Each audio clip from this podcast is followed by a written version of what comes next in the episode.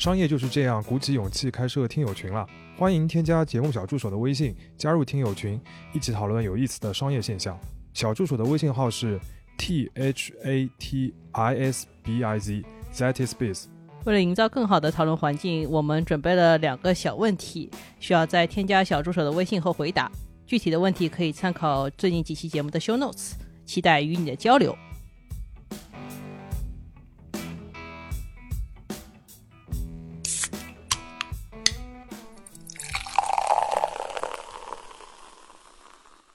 这里是商业就是这样。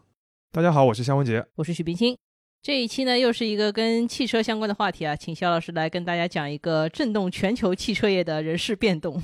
没错啊，就是在七月二十二日，大众集团突然宣布他的公司 CEO 迪斯离职了，然后现任保时捷汽车的 CEO 奥伯穆呢接任这个职位。这个事件的特殊之处，首先是因为它是大众集团。大众嘛很大，就是最近十年它的汽车年销量要么是第一，要么是第二。呃，全球第一是丰田吧？对。那么这么大一个汽车巨头的 CEO 更迭，本来就是一个挺重要的行业事件。但这次最特殊的还是因为这个消息非常的突然。迪斯是在二零二一年刚刚续约了这个大众集团 CEO 的合同，要到二零二五年才到期。结果这个续约刚过一年就突然离职了。所以你看主流的媒体报道这件事情的话。它的标题里边都是用 out，就是离职，甚至直接用 sacked，就是说迪斯被罢免这样的一个形容。而根据彭博社的报道，迪斯确实就是被罢免的。他是在美国出差的时候收到了这个大众总部这个监事会的一个消息，说要替换他，但是呢，他合同里的薪水还是会付给他的。然后他有二十四小时要考虑能不能接受。二十四小时最后通牒了，说是让你考虑，其实也没有什么别的选项，你又不可能二十四小时找到新工作。对，所以迪斯只能去接受。当然，明面上双方还是发表了一个很友好的声明，互相感谢了。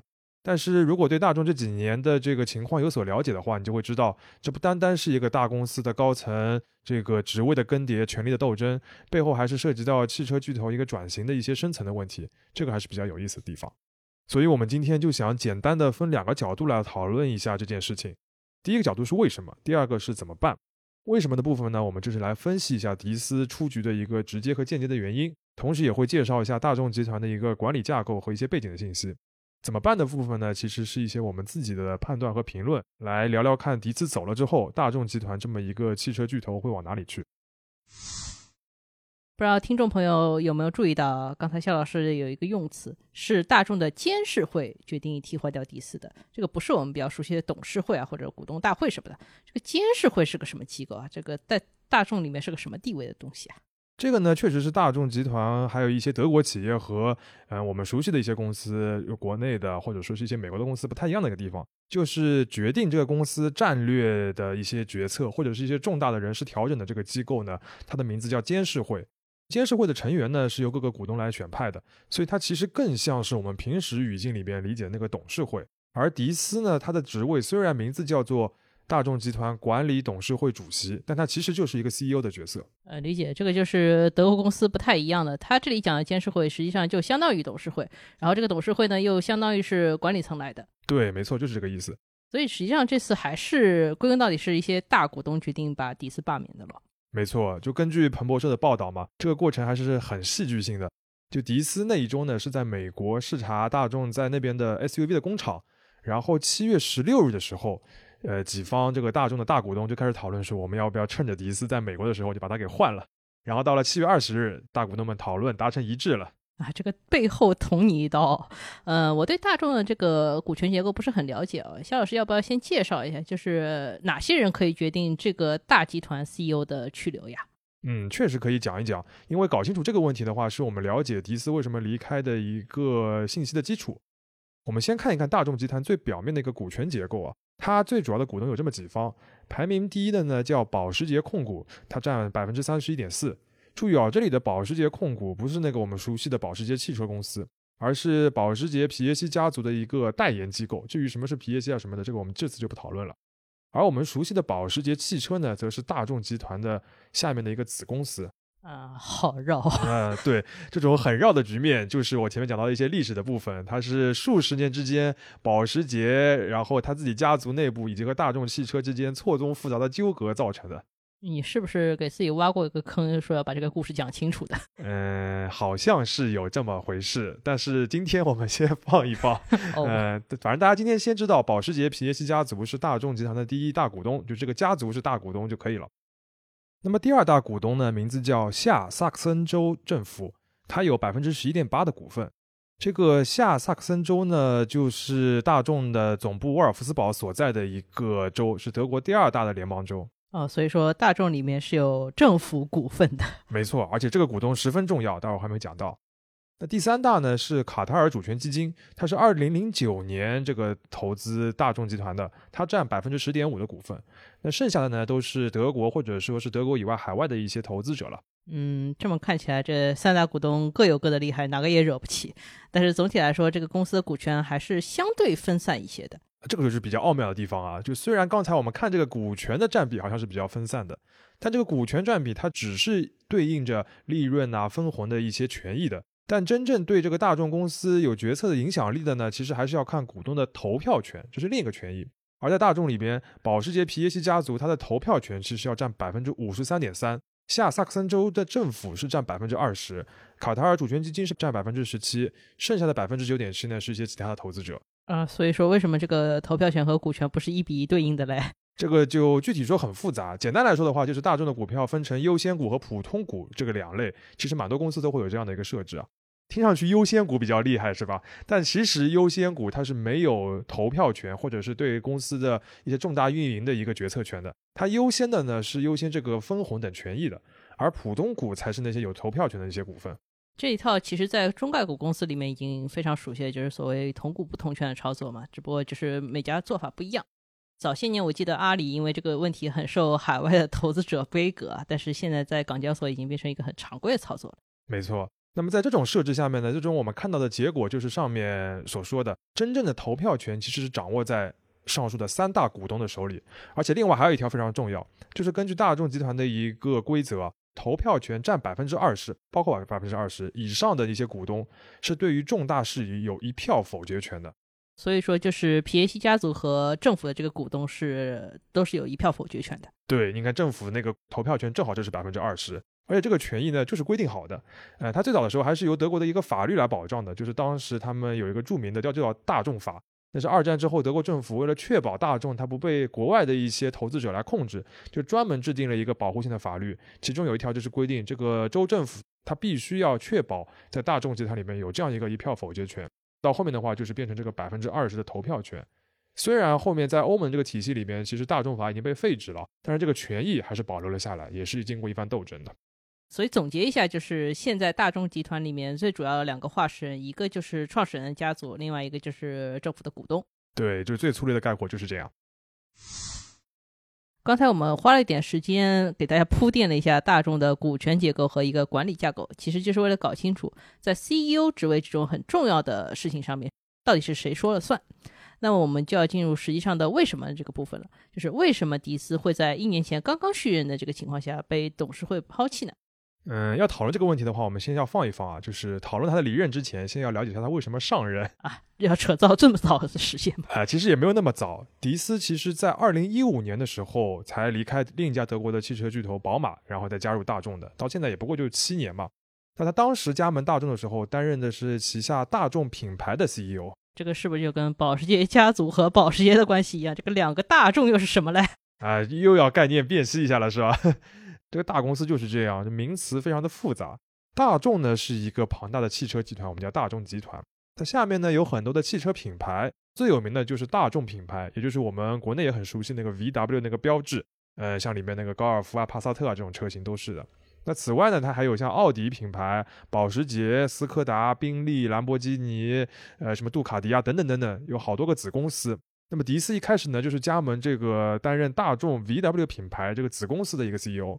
那说回二零一五年迪斯加盟这个时间节点的话，就要涉及到一个重大的乃至是改变汽车业道路的一个事件，就是大众的排放门丑闻。哦，那个也是一个很著名的事情了。对，就是在迪斯大概履新半年之后，就爆发了这样一个危机。当时是美国的这个监管机构发现，大众啊，它在它生产的一部分柴油车上面装了一个作弊软件。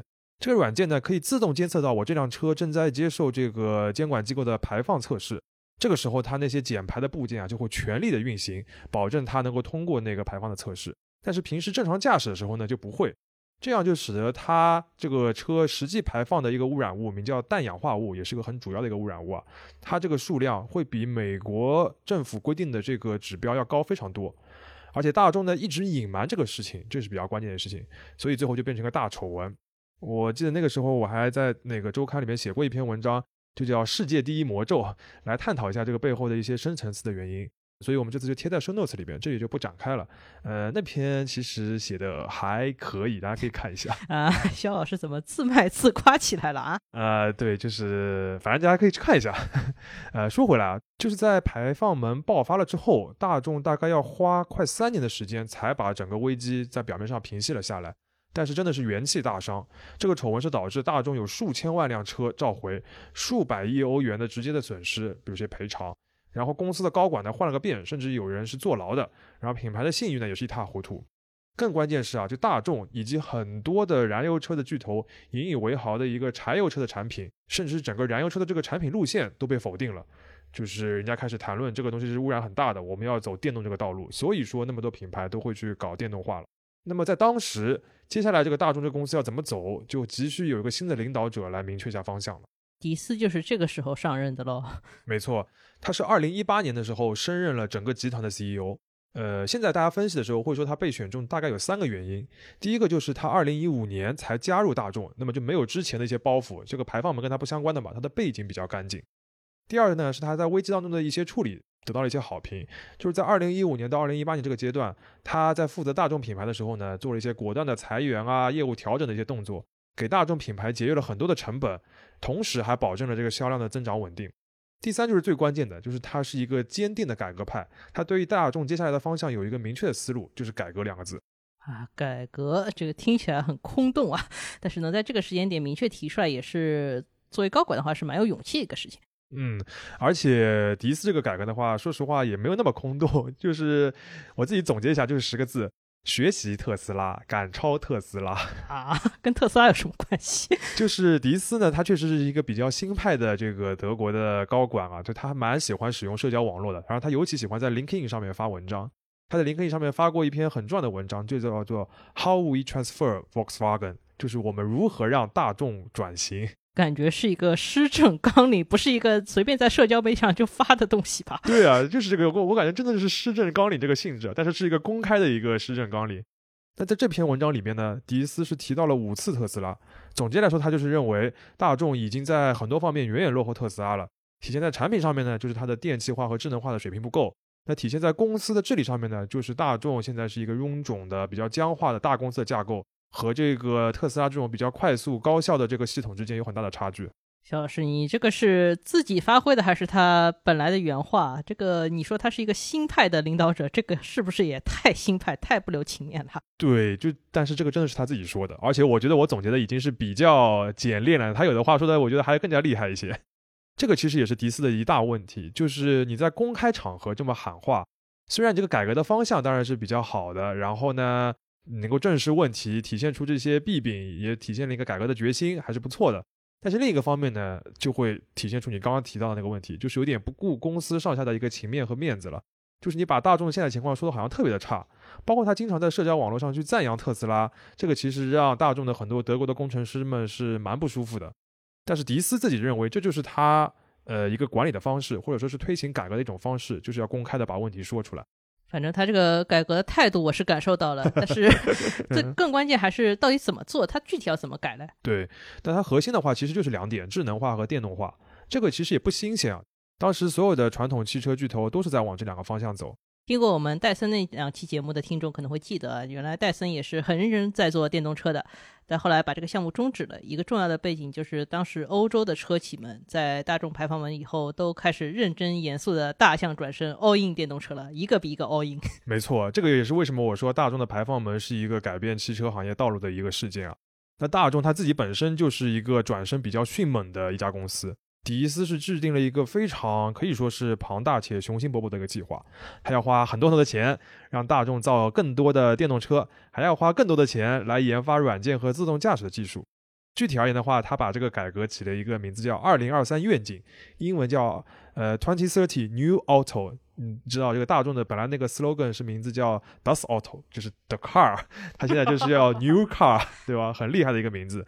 具体而言，它就是要到二零三零年啊，要投入七百三十亿欧元在未来技术上面，这就是一个改革的主要目标。嗯，我记得我们节目早期有一期节目，就是你引用过著名汽车设计师这个叫克里斯班格的一句话，他说：“Auto 是用来解决问题的工具，Car 才是艺术。”结果这个大众说是说要花这么多钱做未来技术，结果做的还是 auto。那你只有这个工具才是能够更加普及，能够做成个大生意的嘛，对吧？car 那个是比较艺术的一个方面。好的，that's auto。Yes。不过这个话说回来，这个改革的雄心呢，其实对迪斯还是有一定帮助的，因为我们刚才提到他能够被推到这个位置上面，就是因为他要推行改革。那么这改革的这个方向呢，其实也是获得了监事会当中投票权最大的，也就是我们前面提到的保时捷皮耶希家族的一个支持。因为作为这个大股东，他肯定是希望能够通过公司的发展获得更大的利益嘛。那么他们也比较认同说，这个改革能够帮助大众持续保持在汽车行业一个领先的地位，所以他愿意支持这样一个改革派。但是改革改革嘛，就是要动一部分既有利益的。你花这么多的钱来投入所谓的新技术、未来技术，那么这个钱从哪里来呢？除了大众已有的一些家底以外，其实有两个比较瞩目的方向，就是他也要筹一些钱的。一个是保时捷的 IPO，另一个就是裁员。哦，进入重点了。没错，那保时捷的 IPO 呢，其实是这个当中比较 OK 的，就大家相对比较赞成的一个方向。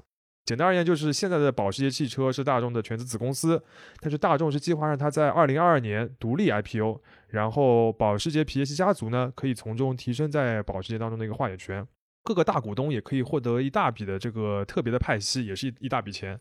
那么 IPO 获得的另一些这个现金呢，主要就是归大众自己，大概有几十亿欧元左右。那这些钱就可以用来改革了啊，等于是用市场的钱让大家都满意了。没错，但是另一个方向呢，就是很难让大家满意了，就是裁员这个问题。在二零二一年七月，迪斯是刚刚经过了一系列高层的这个斗争之后，获得了他的一个续约合同，就是我们前面讲到的续到二零二五年的那个合同。但是没过几个月，德国媒体就开始爆出来说，迪斯向监事会陈述说，我要在大众裁员三万人，而且就是在沃尔夫斯堡这个总部这边就要裁三万人，来削减整个集团的成本。而且据说迪斯在这个陈述里面还拿特斯拉做比较，说特斯拉生产五十万辆车只要一万人，但是在沃尔夫斯堡你要生产七十万辆车就得花二点五万人，这个效率差好多。结果这些事情愈演愈烈，到了十一月的时候，迪斯是不得不在一个员工大会上面承诺说，大众不会大规模的裁员，而且承诺说大众是一个社会企业。哦，这个承诺听上去很有中国特色主义。嗯，我们看到一些德国媒体的报道，真的非常有戏剧性啊。他就说，十一月那个四日当天，迪斯本来是要去美国见投资人的，但是因为这个事情闹得很大了，他被迫改了行程，然后去参加那个员工的会议，而且他在会上被工会的代表是怒怼。那工会代表说：“你这么喜欢特斯拉，是不是下一步就要买一辆特斯拉来开一开了？” 然后迪斯赶紧回应说：“我开的是大众，而且我开过很多大众，大众是最好的车。”在汽车行业里面，如果你一个公司高管买别家的车的话，确实听起来犯大忌啊，就像你在 Nike 公司你穿了椰子鞋去上班一样。没错，就是这种感觉。那总之这个事情呢，就激化了迪斯和公司内部，尤其是工会的矛盾。而刚才我们讲到，大众有个大股东是政府，而且是有一票否决权的。而在裁员这个问题上面，政府是绝对站在工会这一边的，就是不会同意裁员的嘛。这个其实也很好理解。其实早在二零二零年的时候，迪斯和监事会要求续约的情况下，就有很多的阻碍。其中重要的一点就是工会担心迪斯接下来会大规模的削减成本，包括就是裁员。但是那个时候，话语权最大这个家族股东还是站在迪斯这一边的。然后反复的沟通和各个监事会里边成员沟通了之后，呃，终于迪斯是获得了他想要的那个续约的协议。也就是说，监事会给了他时间，让他继续推进改革了。嗯，所以说一年以后，这个家族股东就想法改变了喽。对，为什么呢？家族股东毕竟也不是这个公司的一言堂嘛。那大众是一个社会企业，它还是个公开的上市公司。他也要考虑各方面的一个压力，你让迪斯接着干，本来就是一个承受着压力，你要兑现出成果的一个决策。但问题就是迪斯这个改革进展不是很顺利，成果不是很显著。嗯，除了你前面说的这个裁员没有裁下去，还有什么其他的问题吗？就讲最核心的两个部分啊，第一个就是智能化。迪斯在二零二一年续约之后呢，其实他的权力就发生了一些变化，他不再直接管理大众品牌了，而是主管大众旗下新成立的一个软件公司。嗯，这个公司呢也是迪斯力主来成立的，就是他把大众旗下各个品牌已有的一些软件部门啊，那些工程软件工程师们都整合起来，成为一个独立的软件公司，来负责整个公司的软件开发。它的核心的一个目标是什么呢？就是说我要开发一套能够适合各个品牌电动车的一个软件的基础架构。就像特斯拉还有中国的一些创业公司一样，他们都有一个独立的软件部门，对吧？一切的软件都是自己来搞的啊，所以说是它的软件部门进展不是很好了。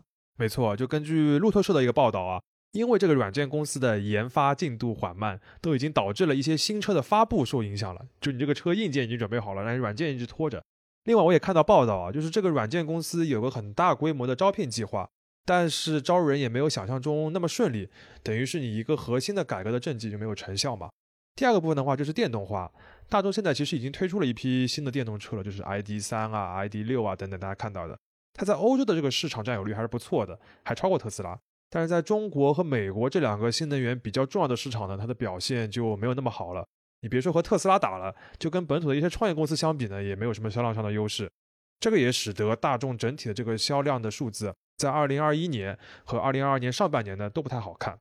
再加上更加倒霉的是，因为全球的这个经济环境不好，所以保时捷的这个 IPO 呢也遇到一些阻碍，它的估值可能会下滑，那这个也会影响到大众整体的一个改革计划。我们讲所谓天时地利人和嘛，结果迪斯什么也不占，其实真的是有点这个感觉。对，其实要分析原因的话，也很难说这是他一个人的责任啊。比如说什么销量下滑之类的，可能还是很多跟全球性的一个芯片短缺有关系嘛。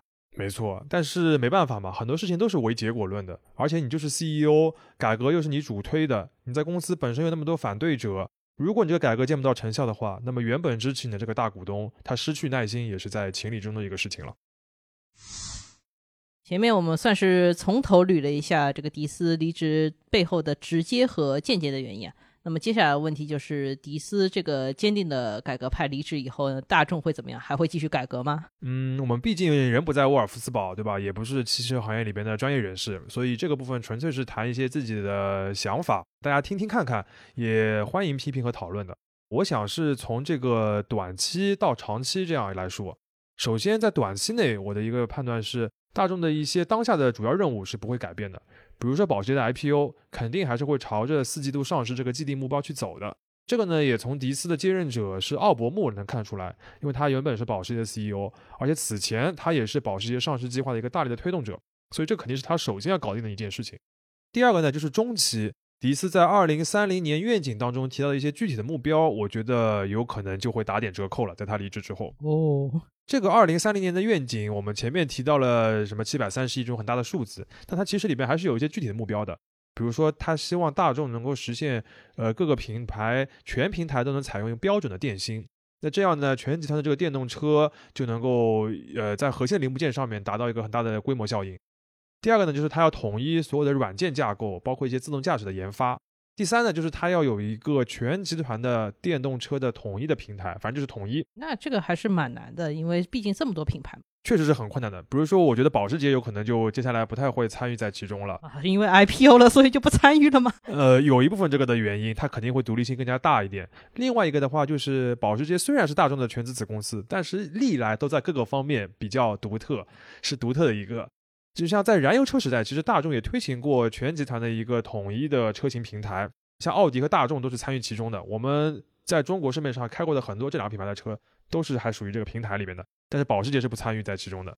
电动车时代也是一样，保时捷有自己的电动车平台，然后它自己的电池呢也自己找了合作伙伴，并没有和大众的集团用一个。说到底就是我们不一样，对，不一样，不一样。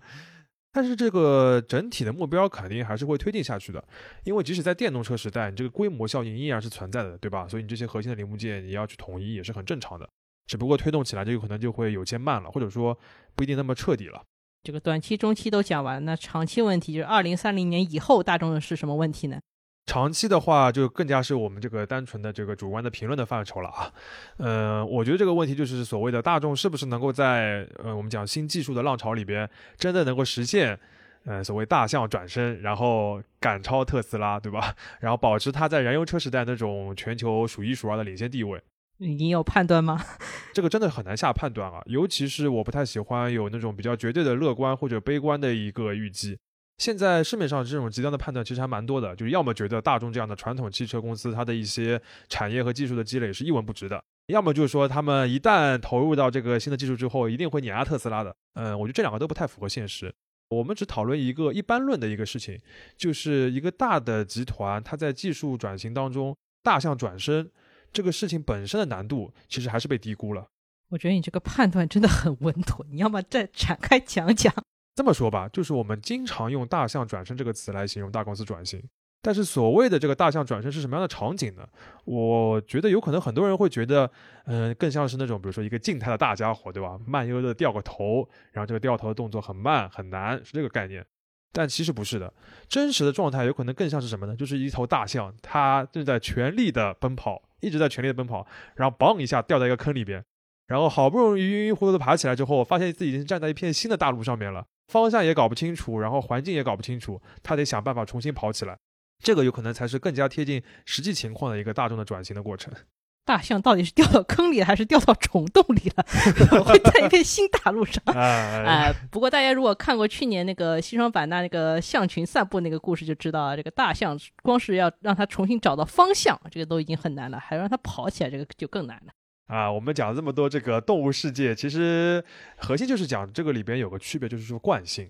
因为大众在排放门之前是沿着燃油车时代的这个规模效应这条道路是在全速奔跑的，就它不是墨守成规，然后就是这样每一年一年一日复一日的做，就这样做下去的。它一直是在往前推进这个规模效应的。当时它就是想要冲到世界第一，但是一下子遭遇了这个排放门这个很大的事件。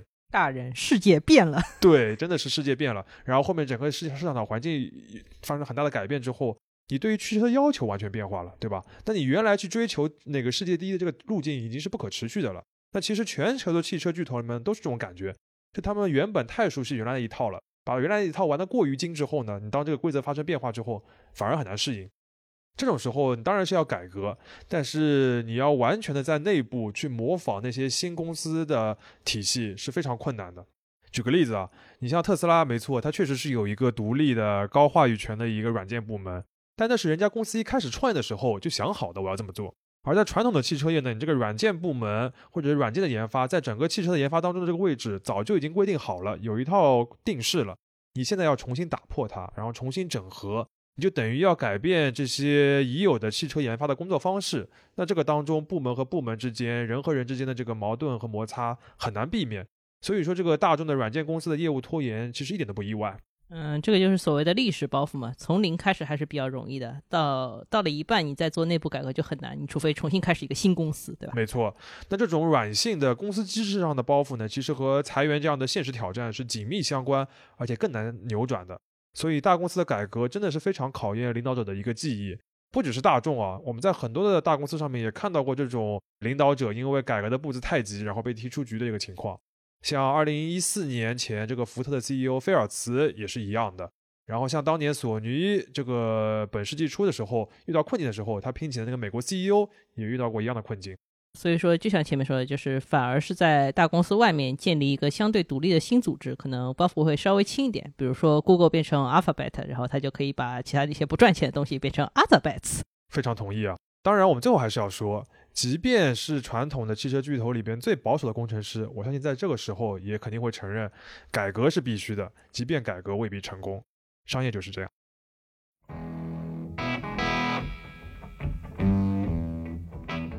感谢收听这一期的商业就是这样。你可以在苹果播客、小宇宙、喜马拉雅、网易云音乐、QQ 音乐、荔枝等平台收听我们的节目。